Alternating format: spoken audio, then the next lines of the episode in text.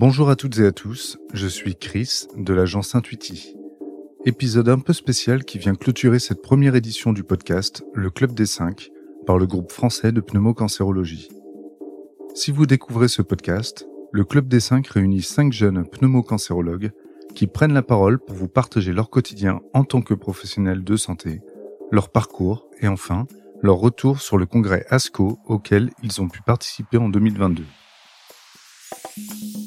Dans ce cadre, j'ai le plaisir d'échanger aujourd'hui avec Julien Ancel, spécialiste en pneumologie et oncologie thoracique au CHU de Reims. Bonjour Julien, dans ton premier épisode du Club des 5, tu nous racontes comment tu en es venu à exercer dans le domaine de la santé. Tu nous fais un petit récap sur ton parcours et ta spécialité? Oui, heu, bon, on va pas remonter, heu, non plus, heu, jusqu'au bac, mais effectivement, hem, j'ai, une des études qui étaient principalement, sur, sur Reims, que ce soit au niveau de mon externat ou de mon internat. Tout au cours de ma formation, on va dire de 1 et de deuxième cycle, j'étais pas mal, quand même familiarisé avec, l'oncologie et même, la pneumologie. Donc voilà, je savais déjà que j'avais une appétence, dans ce domaine-là et j'ai pu assez, logiquement ensuite, m'orienter, au cours de mon troisième cycle, donc en tant qu'interne, sur, sur la pneumologie et puis, au fur et à mesure, de mon apprentissage de la spécialité, c'est, ça s'est de nouveau confirmé avec vraiment un attrait pour, l'oncologie thoracique et j'espère que ça s'est ressenti en tout cas au cours des différents podcasts qu'on, on a pu, fournir jusqu'à présent. Alors, on a pu le voir par le biais de tes épisodes, euh, il y a beaucoup d'actualités hein, qui sortent euh, en oncologie euh, thoracique. C'est une spécialité qui semble énormément évoluer d'année en année. Et j'aurais voulu avoir ton avis. Est-ce qu'il y a une innovation dans ta spécialité qui, selon toi, est sortie du lot en 2022 Alors, il est sûr que mes prédécesseurs ont, connu des années un peu moins florides avec des, des, traitements qui, qui bougeaient peut-être toutes les décennies. Et euh, là, il y a beaucoup de d'engouement et, et d'innovation euh, qui bénéficient maintenant à nos patients. Si je dois en retenir une de 2022, c'est clairement l'immunothérapie euh, en contexte périopératoire. C'est euh, d'ailleurs un des sujets euh, qui est abordé euh, dans un des podcasts, mais c'est vraiment cette actualité-là qui qu'il faut retenir à mon sens en 2022. Après, si euh, on a quand même euh, d'autres actualités qui peuvent être retenues, euh, c'est quand même de plus en plus de connaissances autour des mécanismes de, de, résistance, des facteurs prédictifs de, de réponse à l'immunothérapie chez les patients métastatiques. C'est vrai que j'ai beaucoup abordé cette thématique au cours de mes différents podcasts et j'espère avoir fait ressortir justement toutes ces connaissances qui, là aussi, profitent aux patients et qui nous permettent chaque jour d'améliorer notre prise en charge clinique de, des patients atteints de, cancer pulmonaire.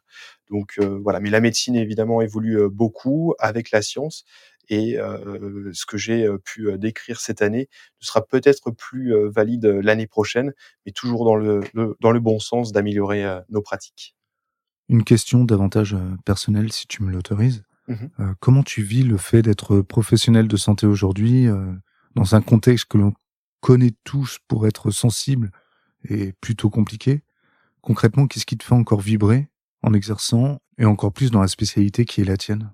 Pour moi, c'est une vraie fierté euh, d'être euh, un professionnel de santé et euh, que des patients euh, viennent et, a fortiori, en tout cas je l'espère, me fassent confiance pour leur prise en charge, surtout dans, ce, dans un contexte euh, souvent difficile euh, d'annonce de maladies euh, cancéreuses. le contexte actuel, il est quand même, il faut pas se mentir, et je pense que chacun est, est au courant maintenant que les, les, moyens qui nous sont donnés sont de plus en plus limités, en tout cas qui ne sont pas assez en adéquation avec ce dont on aurait besoin pour pouvoir proposer aux patients la meilleure des prises en charge. Mmh on a la plupart du temps, on arrive à avoir la plupart du temps euh, l'essentiel euh, pour euh, pouvoir faire bénéficier d'une prise en charge adaptée et en accord avec les bonnes pratiques. Mais même pour pouvoir arriver jusque-là, il y a souvent plusieurs batailles à mener. Ouais.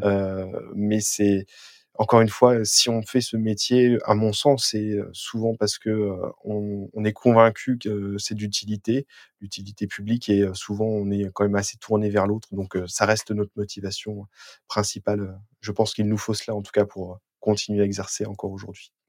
Et qu'est-ce que tu conseillerais à des étudiants en médecine ou à de jeunes médecins qui évoluent dans ta spécialité pour pour garder un certain équilibre sur la durée? Oui. Euh, à mon sens, en tout cas, c'est ce qui m'aide beaucoup, c'est euh, un exercice euh, en équipe. Euh, c'est vrai que euh, individuellement, ça doit être euh, très compliqué. J'en ai pas l'expérience personnelle, mais je peux échanger avec des collègues où c'est effectivement plus compliqué parce que bah, le soutien, on peut le, retrouver parfois au, travers de, certains collègues et amis. Et si ça, vient à nous manquer, je pense qu'on est plus facilement exposé à une, fatigabilité plus, plus, plus fréquente, peut-être plus importante et, et rapide. Ouais. Euh, donc vraiment le travail en équipe, que ce soit d'ailleurs de façon géographique, mais aussi au niveau national au travers de, de groupes coordonnateurs. Par exemple, les podcasts qu'on a pu réaliser ensemble étaient animés par et commandés notamment par le GFPC, le groupe français de pneumocancérologie, et y compris au travers de notamment de ce groupe, on peut trouver de véritables interlocuteurs et, et collègues qui sont de véritables sources de, de, de, connaissances, mais aussi de conseils euh, mmh qui nous aident à justement ne pas se perdre si on peut être isolé. Alors justement, je, je, vais rebondir sur, sur ce que tu disais. Comment le groupe français de pneumocancérologie, donc le GFPC, s'est combiné à, ta formation? Euh, Alors, euh, pour resituer en, France, il y a deux grands groupes coordonnateurs qui sont surtout connus pour proposer et monter des essais cliniques, c'est-à-dire essayer de faire bénéficier aux patients d'approches innovantes qui peut-être constitueront la, la prise, les prises en charge de demain si elles sont validées. c'est parmi ces deux grands groupes, il y a donc le, le GFPC sur lequel j'ai été particulièrement euh, sensibilisé au cours de ma formation, notamment quand j'étais interne, avec déjà des collègues qui étaient membres euh, de ce groupe coordonnateur et euh, qui euh, m'ont donné de très bons retours. J'ai, au cours de mon internat, pas mal participé à justement à des formations qui émanaient du GFPC et puis au moment où j'ai pu prendre mes fonctions, euh, l'envie s'est faite tout naturellement de pouvoir continuer d'être directement membre aussi du GFPC. Je m'y retrouve en tout cas très bien jusqu'à présent. Tu peux nous donner quelques exemples quant aux formations que tu as pu suivre avec le GFPC sur les formations, alors toujours très orientées autour de, de l'oncologie thoracique. Il y a plusieurs euh, événements qui peuvent être au cours de l'année euh, source de formation, que ce soit pour euh, également la formation continue une fois en poste, mais également pour pour les internes. il y a des sessions plénières. Il y a eu encore récemment les rencontres clinico-pathologiques du GFPC. C'est voilà des temps assez forts de formation qui sont assez transversaux euh, dans la prise en charge de cancer pulmonaire, avec ce qu'il faut faire actuellement et puis euh, tout ce qui est euh, d'intérêt potentiel pour demain. Ok, très clair. Pour les auditeurs et auditrices qui découvrent le podcast via cet épisode, est-ce que tu peux revenir sur le congrès ASCO et sur ce qu'il peut apporter aux professionnels de santé en oncologie? L'ASCO, euh, c'est euh, ce fameux congrès euh, quand on est euh, partie prenante en oncologie clinique, en tout cas en oncologie médicale, et donc en tant qu'oncopneumologue.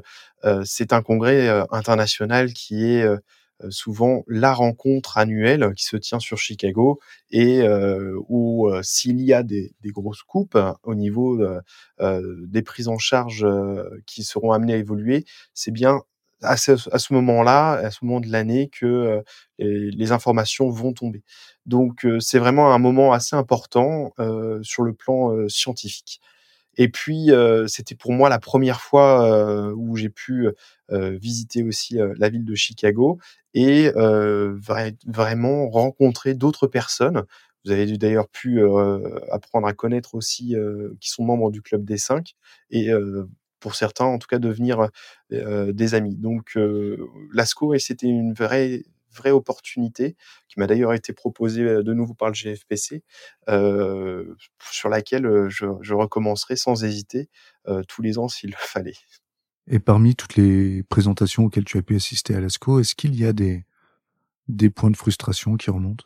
Si s'il y a une, un point de frustration qu'on peut encore rencontrer et je pense qu'on sera amené à rencontrer de de plus en plus aujourd'hui, c'est, une sorte de de déconnexion entre, les connaissances qu'on peut avoir, acquises, j'entends à l'échelle collective et ce ces mêmes innovations que l'on peut faire bénéficier aux patients. Mmh cette déconnexion, elle est, temporel parce que il va se passer souvent beaucoup de temps entre le moment où on sait où ça fonctionne en clinique, ça fonctionne chez les patients, ça leur apporte une espérance de vie supplémentaire, parfois des guérisons, et malheureusement on ne pourra pas leur proposer tout de suite, ou en tout cas rapidement dans les semaines, les mois même à venir, et souvent on est de l'ordre de plusieurs années.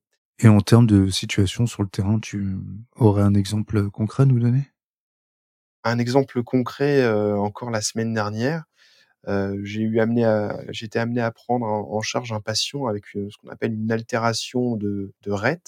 Peu importe, c'est une cible en tout cas pour lequel il existe des médicaments euh, au niveau mondial qui sont commercialisés dans certains pays avec des autorisations dans certains pays sur lequel en France je ne pourrais pas euh, avoir d'autorisation d'utilisation y compris ce qu'on appelle en compassionnel. C'est-à-dire? Euh, c'est-à-dire en dehors de toute autorisation de de, de nos tutelles pharmaceutiques et sans possibilité pour le laboratoire de, de le délivrer encore une fois à titre compassionnel. Donc c'est on, on, on, connaît les choses, on les recherche, mais euh, on ne peut pas les utiliser pour certaines d'entre elles, pour certains, marqueurs et pour euh, certains patients. Donc c'est euh, un véritable point de, frustration qui n'est euh, malheureusement pas que restreint à l'oncologie thoracique.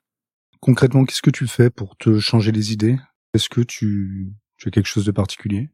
C'est vrai qu'il faut garder un équilibre, entre la vie, professionnelle et personnelle. jusqu'à présent, je m'investissais, tout de même pas mal, dans le sport, comme ça a pu être rapporté par Mylène. Pour ma part, c'est le tennis et puis, ma vie personnelle évolue quand même, euh, pas mal au cours des, des derniers mois et euh, actuellement je suis justement euh, sur le point de devenir papa. Donc c'est une vraie occasion de se recentrer sur sur soi-même, sur sa famille surtout, et je pense d'avoir une source de motivation supplémentaire au quotidien. Bon, ça va sûrement prendre du temps et c'est certain au début, mais je n'en retiendrai que du positif en tout cas. Félicitations en tout cas, c'est génial. euh, pour finir, est-ce que tu aurais une anecdote ou un souvenir particulier euh, à nous partager avec le Club des Cinq?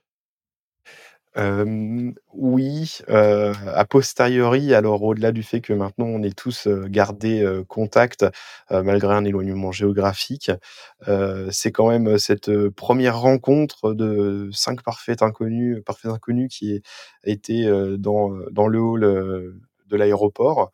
Et euh, sur euh, le, dès le premier jour, et même le premier soir, une ambiance euh, vraiment amicale, comme si on se connaissait déjà de, de longue date sur, sur un rooftop. Et ça s'est confirmé vraiment sur toutes les, les, journées et soirées qu'on a pu passer à Lascaux.